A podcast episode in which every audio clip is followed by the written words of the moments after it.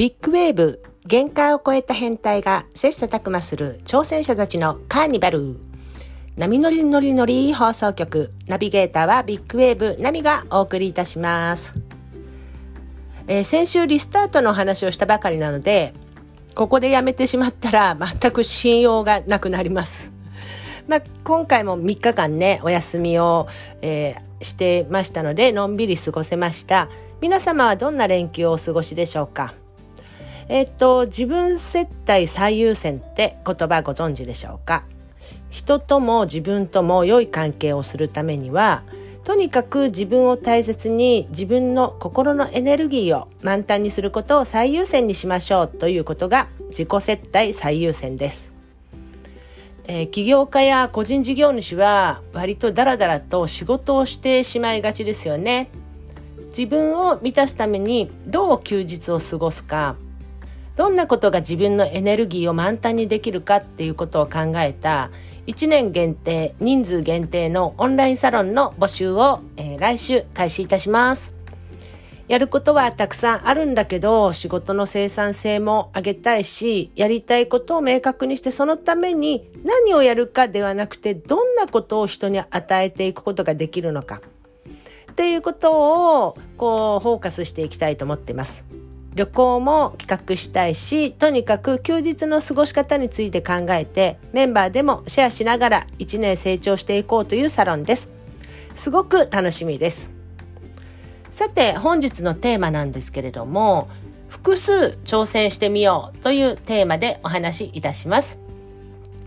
今回のこのオンサロももちろんなんですけれども最近は大きなみ会という Facebook ライブそして紹介制波バーも含めて2022年は新しいことを始めています。つまり挑戦です。この挑戦が一つであるとダメだったらどうしようとかとにかく前に進まない理由を探してしまいます。いくつか挑戦するものがあると少しばかりうまくいかなくてもなんとかなるっていう気持ちになるんですね。あっちがうまくいってるからあっちもそうだそうだやらないと。なんとなくそういうこう自分が前向きになったり自己肯定感が上がっていきます。現に私がそうです。ただそこには人を巻き込む挑戦と自分だけの挑戦があって前者の人を巻き込む挑戦ほど不安も大きくなるはずです。例えばまあ人が来なかったらどうしようとか、まあ、集客とかの問題ですね。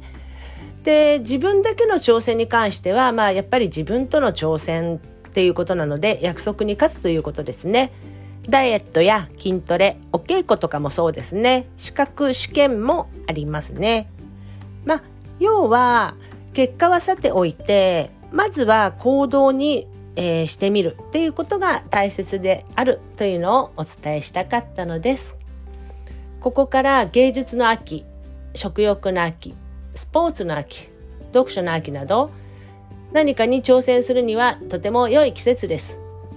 ぜひ何かに挑戦してみてください。はい。それでは本日は複数挑戦してみようをテーマにお送りいたしました。ビッグウェーブ限界を超えた変態が切磋琢磨する挑戦者たちのカーニバル波乗り乗り乗り放送局ナビゲーターはビッグウェーブナミがお送りいたしました。Good luck!